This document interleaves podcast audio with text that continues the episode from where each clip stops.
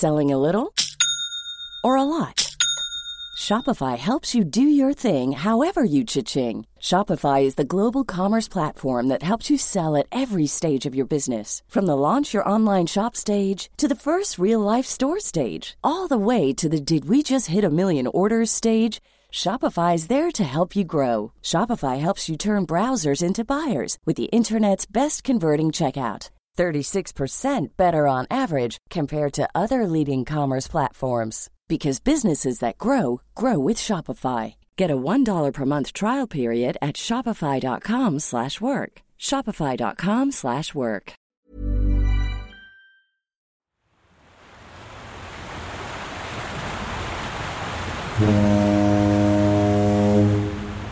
Là où le Rio Negro se jette dans l'Amazone, large comme un océan à la fin de la saison des pluies, un ferry passe devant des maisons sur pilotis et des forêts inondées. Derrière brille Manaus, la mégalopole du bassin amazonien. Devant ne se trouve que l'eau et l'horizon. Il faut plus d'une heure pour qu'un quai apparaisse et que l'on devine l'orée d'un chemin étroit et sans fin qui mène vers le sud au milieu d'une forêt tropicale. C'est la BR 319. Joao, le conducteur, vérifie la cargaison de son véhicule. Pièces de rechange, huile, deux réservoirs de carburant, 40 litres d'eau. Il a grandi dans une maison rouge sur les rives du Rio Arasa, au kilomètre 45, où il vit toujours avec sa femme et ses trois enfants. Pour subvenir à ses besoins, il livre des médicaments aux résidents, fait des courses pour eux en ville et aide un institut de recherche pour lequel il dégage des chemins dans la forêt et détruit des nids de guêpes. Il a contracté le paludisme 30 fois. Fièvre de 40 degrés, atroce maux de tête au point de rester allongé et délirant. Il a beau avoir pris cette route des centaines de fois, quand son fourgon descend du ferry, il éteint son téléphone et fait un signe de croix. À partir de ce point, l'électricité et le réseau téléphonique s'arrêtent. C'est ici que le voyage commence. 1000 kilomètres ou presque de jungle amazonienne, d'animaux sauvages, d'Indiens marginalisés, de catastrophes écologiques, de cow-boys patibulaires et d'hommes blancs devenus fous. Au Brésil, là où démarre la BR 319, la civilisation telle qu'on la connaît perd tous ses repères. Oubliez les vôtres et embarquez dans ce récit de Fabien Federle, journaliste pour Society. Raconté avec la voix d'Eric Holstein.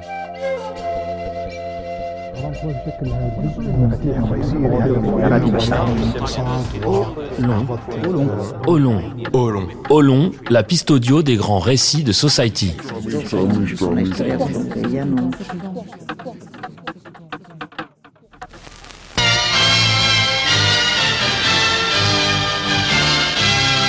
Na visita que efetuou ao município de Altamira, em plena selva amazônica, o presidente Médici inaugurou oficialmente os trabalhos de construção da rodovia transamazônica, instrumento eficaz de ampliação das fronteiras econômicas do país e uma das obras essenciais do Programa de Integração Nacional elaborado pelo atual governo.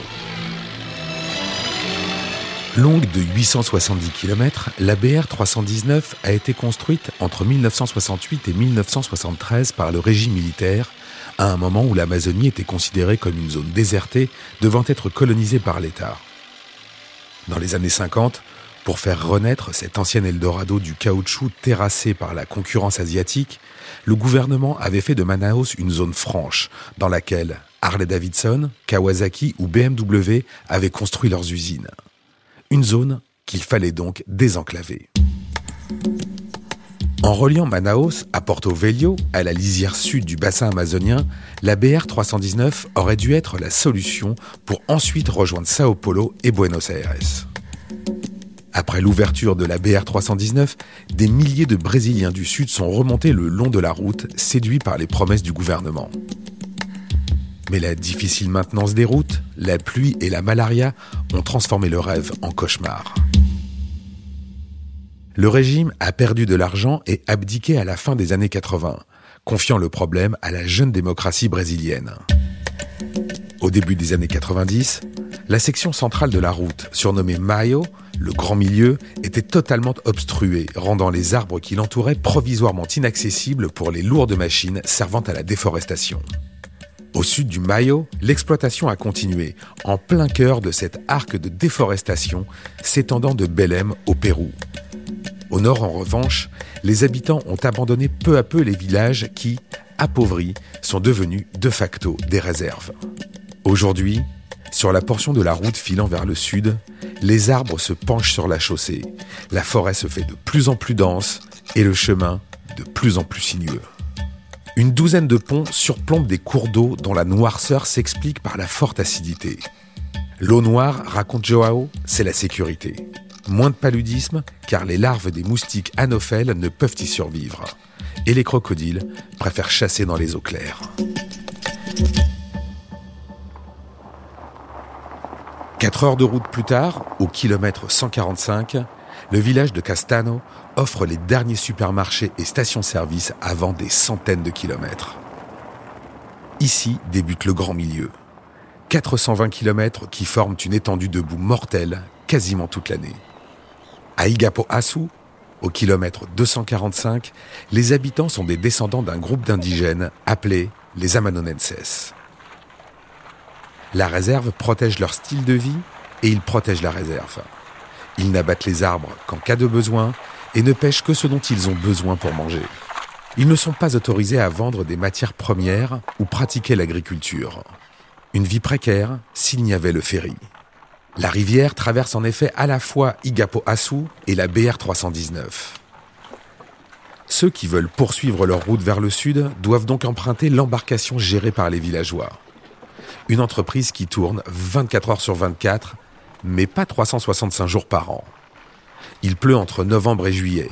Il n'y a ensuite qu'un passage par jour, de pelleteuses ou de véhicules militaires.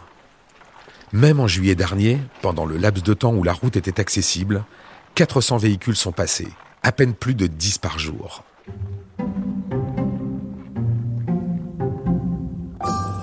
Nilda dos Santos est surnommée Donna Moussigna. Madame jeune femme, car à 61 ans, elle semble en avoir à peine 40. Elle a été l'une des premières à rejoindre le collectif d'Igapo Asu depuis sa communauté indigène lorsque la BR 319 était encore asphaltée et parcourue par des milliers de bus. Donna Moussigna a ouvert un restaurant. Le village était prospère, il y avait des ateliers, des stations-service, des supermarchés. Puis, en 1994, des hommes sont venus et lui ont dit qu'ils voulaient faire une étude. Ils ont fait exploser le bitume, détruit les ponts. La raison n'est toujours pas claire, mais à l'époque, l'Amazonie ressemblait à l'ex-URSS. Elle était envahie d'hommes d'affaires poursuivant leurs propres intérêts. L'un d'entre eux s'appelait Gilberto Mestrigno. Il était le maire de Manaus dans les années 50, avant d'occuper par trois fois le poste de gouverneur de l'État d'Amazonas mais il était surtout propriétaire de la compagnie de ferry la plus rentable sur le Rio Madeira, un cours d'eau parallèle à la BR 319. La route le gênait donc. 25 ans plus tard, 90% des habitants d'Igapo-Asu sont partis et aujourd'hui ils ne sont plus que 200. L'alimentation électrique a été coupée et le paludisme a éclaté. Aujourd'hui, Nilda dos Santos place tout son espoir en Jésus et en son bien-aimé président, Jair Bolsonaro. Le premier protège son âme, le second, comme il l'a annoncé fin juillet, veut bitumer la BR 319.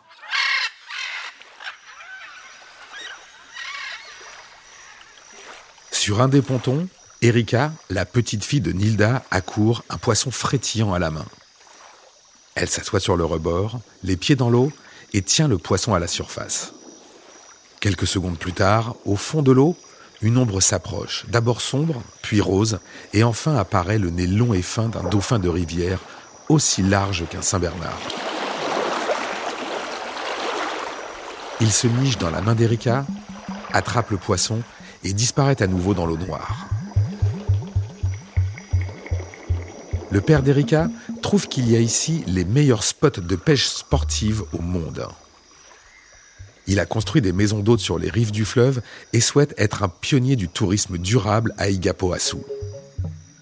Mais pour cela, il a besoin d'une route accessible. Un problème qui rend Emerson et les autres habitants schizophrènes. Tous veulent une BR 319 praticable et aucun d'entre eux ne sait si c'est la bonne décision. Donne à la souhaite pour que la police et les ambulances puissent l'emprunter, mais dans le même temps, elle ne la veut pas car cela implique une déforestation. Emerson veut la rénovation pour les touristes qu'elle peut amener, mais ne la veut pas car elle détruirait le cadre idyllique de la réserve. Tous les deux veulent garder la forêt tropicale intacte et tous les deux savent que la route empêchera cela. Joao, notre chauffeur, résume la problématique d'une formule. Ils veulent en même temps sucer la canne à sucre et la fumer. Alors que le soleil se couche tout juste, Joao observe le ciel au-dessus d'Igapoaçu et pointe les nuages qui entourent la lune. Demain, il va pleuvoir. Le lendemain, une bonne averse l'attend pour attaquer les 420 km du Mayo. Kilomètre 268. Un pick-up Chevrolet blanc apparaît, le pare-choc manquant, recouvert d'une boue brun-orangé jusqu'aux fenêtres. Très bien, s'exclame Joao. Ça veut dire qu'on va s'en sortir. Kilomètre 295. Joao nous explique que les gens appellent ce pont Ponte do Feijão. Un camion transportant des haricots en est tombé et est resté piégé dans la boue un an et demi parce que la saison des pluies commençait. La forêt tropicale, qui accueille pratiquement un quart des espèces de la flore et de la faune mondiale, crée son propre climat, un cercle autosuffisant. Les précipitations sont captées par les arbres. Le reste ruisselle dans les rivières. La forêt libère l'humidité dans l'air, puis des nuages épais se forment chaque matin au-dessus de la canopée qui relâche la pluie dans l'après-midi. Et ainsi de suite, tous les jours. Un cycle fragile intégré au climat mondial. À l'embouchure, le débit de l'Amazone est plus de 220 fois supérieur à celui de la Loire. Environ un tiers de l'eau douce du monde coule dans ce fleuve. Les courants d'eau froide de l'Atlantique qui influencent la météo en Europe sont affectés par l'eau chaude s'écoulant de l'Amazone. Or, l'Amazonie a vécu trois sécheresses sur la dernière décennie, chacune pire que la précédente. Celles-ci ont aussi un impact sur la flore de la forêt qui capture entre 70 et 200 milliards de tonnes de dioxyde de carbone tous les problèmes de la forêt tropicale deviennent mondiaux. Après l'avoir longtemps nié, Jair Bolsonaro a d'ailleurs récemment reconnu cette importance primordiale, mais il y voit un trésor plutôt qu'un souci. Comme il le dit souvent, l'Amazonie est la Vierge que veut tout pervers.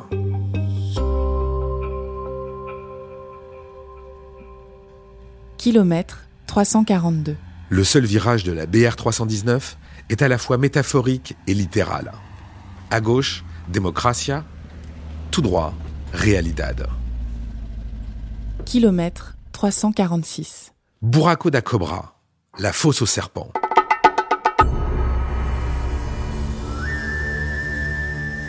Le squelette d'un camion se trouve dans le lit de la rivière. Le conducteur n'a jamais été retrouvé. Seulement son sac à dos à moitié digéré. Je n'irai pas là-bas, même pour 10 millions de réaux. Il y a des anacondas de 6 à 7 mètres, nous la Joao. Kilomètre 354. Le pick-up Mitsubishi de Joao heurte une poutre sur un pont provisoire. L'huile se vaporise sur la route comme un robinet qui coule. Joao jette son tapis de sol par terre, se dandine sous la voiture, retire le pare-choc, le garde-boue et le dessous de caisse, puis part se laver les mains dans la rivière sous une chaleur insupportable. C'est exactement ici que deux gringos sont disparus, lance-t-il. La littérature et l'histoire sont pleines d'anecdotes de ce type. Alexander von Humboldt a traversé le bassin en 1800 par l'Orénoque, décrivant la faune et la flore. Sur 20 de ses servants, 8 ont disparu et autant sont revenus avec des abcès puants. Autre histoire? Au début du 19e siècle, l'anglais Percy Fawcett a disparu sans laisser de traces pendant une expédition du nord au sud à la recherche d'une mystérieuse ville engloutie qu'il avait surnommée Z. Ou encore celle du baron du caoutchouc péruvien Carlos Fermin Fitzcarrald, qui a emprunté le rio Ucayali au 19e siècle et a fait transporter son bateau par-dessus une colline où une partie de son personnel est morte. Quand en 1982, le cinéaste Werner Herzog s'est inspiré de l'histoire pour son film Fitzcarraldo, le tournage a rencontré des problèmes similaires, l'amenant à parler de la jungle en ces termes. C'est une terre que Dieu, s'il existe, a créée dans la colère. Il y a une sorte d'harmonie qui ressemble à un meurtre collectif. Joao, lui, rigole de ses peurs. Tout comme il rigole des doutes émis sur sa capacité à nager dans une eau où il a déjà aperçu des douzaines de caïmans. Pour lui, les gringos viennent ici avec l'idée qu'ils ont découvert l'inconnu. Mais les gens qui vivent ici connaissent leurs voisins. Ce sont des crocodiles, des moustiques ou des chats sauvages. Paludisme, dingue, chikungunya, lui a plus peur de traverser une rue bondée à Manaus. Kilomètre 360. Toda da Onka, le repère des chats sauvages. Les motards disparaîtraient souvent ici, éjectés de leur sel par des panthères. Sur WhatsApp circule même une vidéo d'un fauve dévorant un motard chilien. Presque tout au Brésil dépend des groupes WhatsApp qui agissent parfois comme des services d'alerte pour la météo ou les fusillades. Sur celui intitulé Les Amis de la BR319, il ne se passe pas un jour sans que ne soit diffusée de la propagande en faveur de Jair Bolsonaro. Pendant l'élection présidentielle, le futur vainqueur avait même fait l'objet d'une enquête de la police fédérale, car sa stratégie de campagne était basée sur la diffusion systématique de fausses déclarations à travers ses groupes. Dans les zones reculées, ces derniers sont parfois la seule source d'information. Et l'État d'Amazonas, acquis au Parti des travailleurs depuis 2002, a placé Jair Bolsonaro en tête.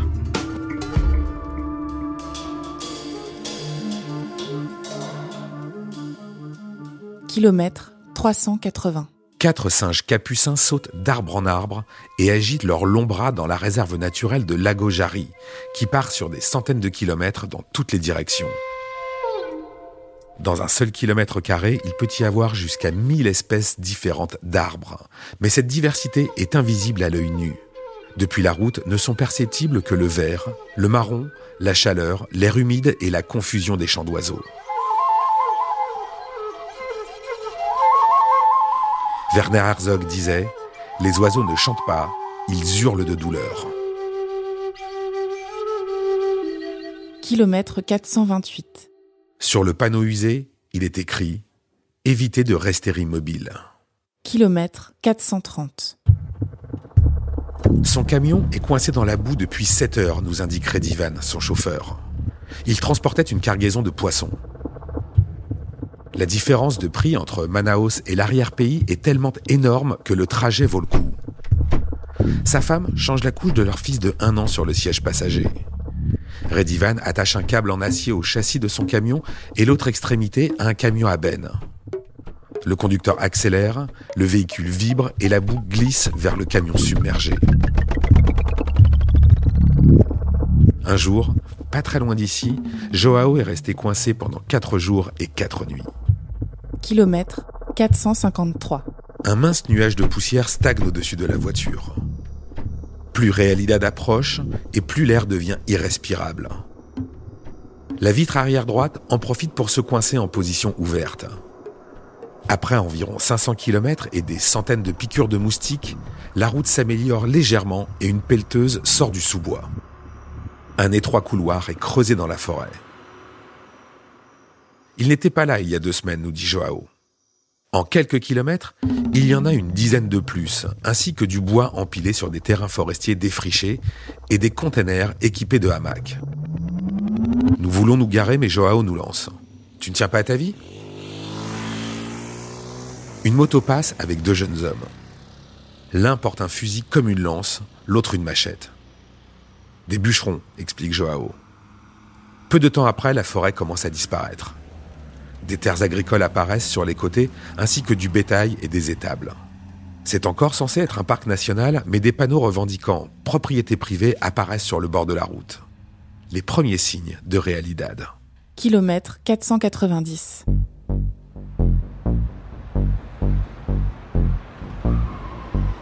Le premier bâtiment de Realidad est une maison close, le second un bar, et à chaque extrémité se trouve une scierie. Les voitures, motos et camions roulent sans plaque d'immatriculation. Des montagnes de pneus de camions bordent les rues. Quelque part, quelque chose brûle et de la fumée se répand dans la zone. Les habitants, majoritairement des hommes, portent un chiffon devant leur bouche comme des bandits dans un western. Joao est mal à l'aise ici. C'est un amazonense d'origine indigène et Realidad est peuplé de blancs des États du Sud. Pour son dernier job en ville, Joao accompagnait un sociologue de l'INPA faisant du porte-à-porte avec un questionnaire adressé aux bûcherons et aux ouvriers des scieries. Le chercheur voulait savoir quelles étaient les motivations qui les avaient poussés à s'installer à Realidad. Joao se rappelle que la première porte a été ouverte par un Brésilien blanc qui l'a regardé et lui a dit ⁇ Je suis ici pour coloniser l'Amazonie. La dictature militaire voulait la civiliser et l'idée a fait son chemin dans certains milieux. La majorité des hommes de Realidad est trop jeune pour avoir connu cette période, mais beaucoup voient du bois au lieu de voir d'abord des arbres. Leur slogan, le Brésil est riche, il n'y a qu'à utiliser ses richesses. Une ambition qui ne va pas sans effet secondaire.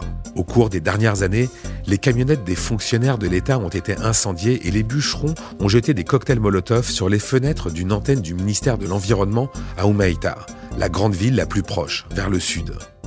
Les hommes ici ont du sang dans les yeux, affirme Joao. Alors qu'un chauffeur d'ICM Bio atteint du palu a été soigné récemment à l'hôpital de Realidad, un homme a demandé au médecin de le voir une nuit. Et une fois à son chevet, il lui a tiré une balle dans la tête.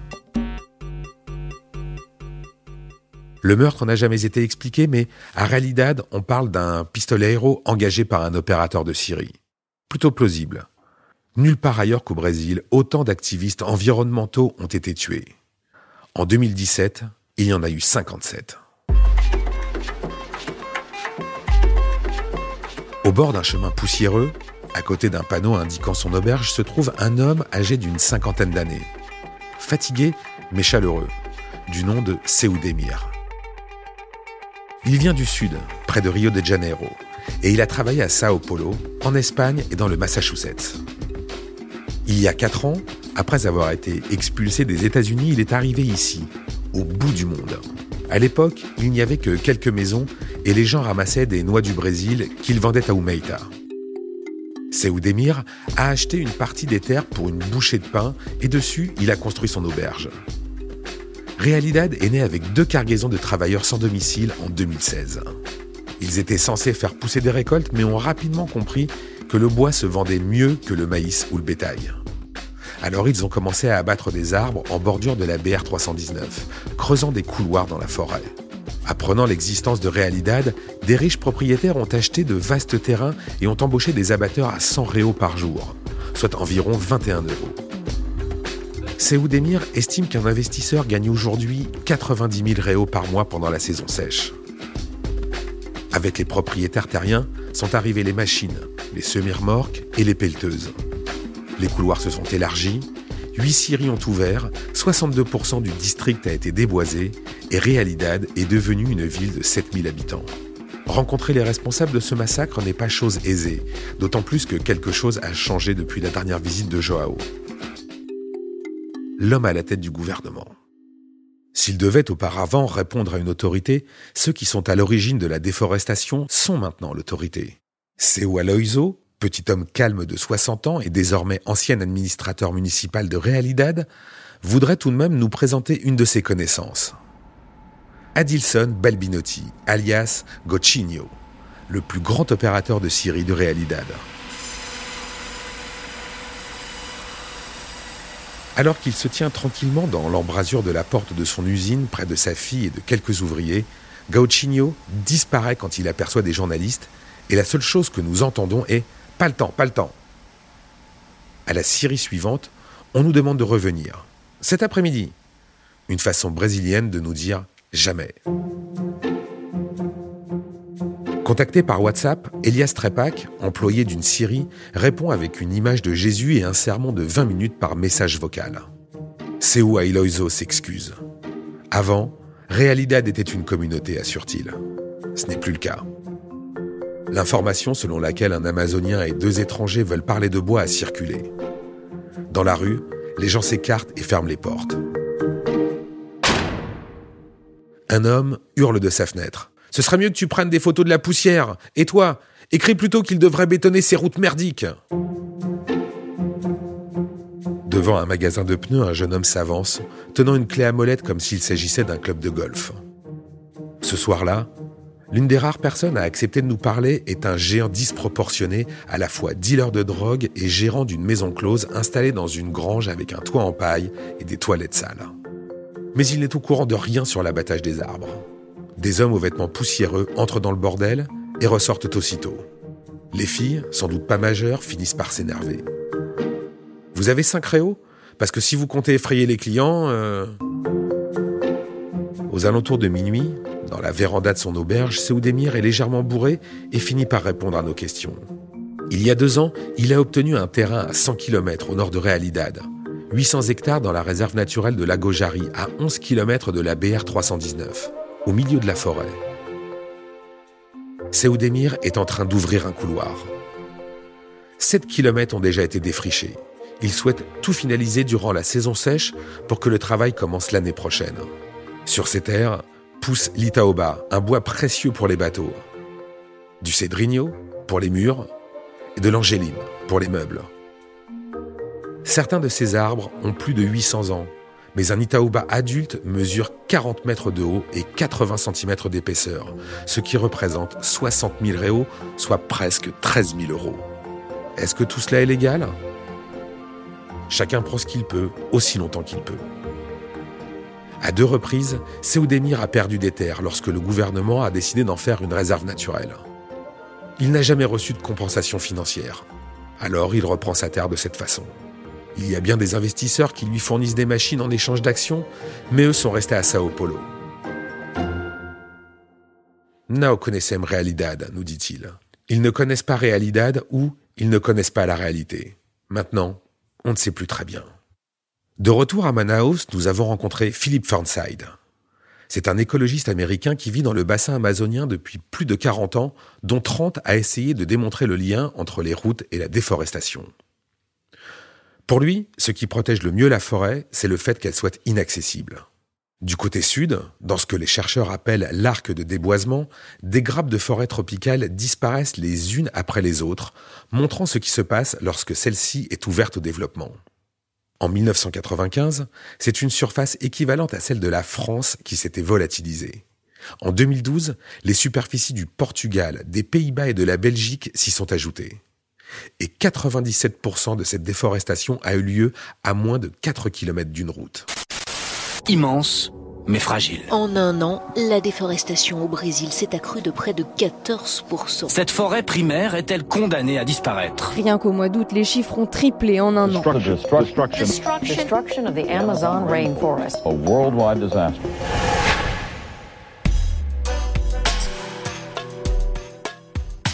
La forêt, le long de la BR319 est selon Fernside la seule du Brésil à ne pas avoir été touchée par cette déforestation qui, vue du ciel, ressemble à un squelette de poisson. La route coupe trois parcs nationaux et 13 réserves d'indigènes. L'Institut national de la recherche d'Amazonie, l'INPA, pour lequel Fernside travaille, a imaginé le scénario d'une rénovation de la BR319. Résultat, 5,1 millions d'hectares déboisés d'ici 2050, soit la surface de la Suisse et de l'Alsace. Après le règne non réglementé de l'oligarchie dans les années 90, le Brésil a atteint son taux de déforestation le plus bas entre 2004 et 2014. Après une légère augmentation pendant la crise économique de 2014, il a grimpé en flèche depuis la prise de pouvoir de Jair Bolsonaro. Le phénomène est encouragé selon les défenseurs de l'environnement par le président brésilien Jair Bolsonaro, qu'il aurait même des projets très concrets pour l'Amazonie, la construction d'une centrale hydraulique ou l'extension d'une autoroute notamment. Le Bureau brésilien des statistiques estime qu'il y a eu 39% de déforestation de plus dans la première moitié de 2019 que dans toute l'année précédente. Évidemment, Jair Bolsonaro qualifie les statistiques de mensonges et a réagi environ le directeur de l'Institut national de recherche spatiale du Brésil, INPE, qui enregistre la déforestation depuis les années 60.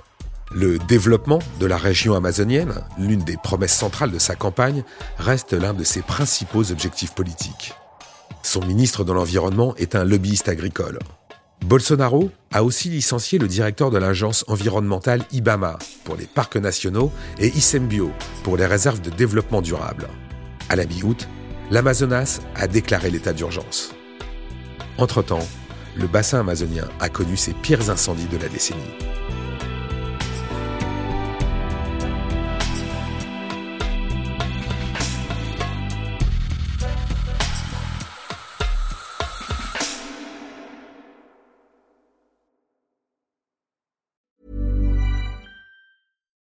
Here's a cool fact a crocodile can't stick out its tongue.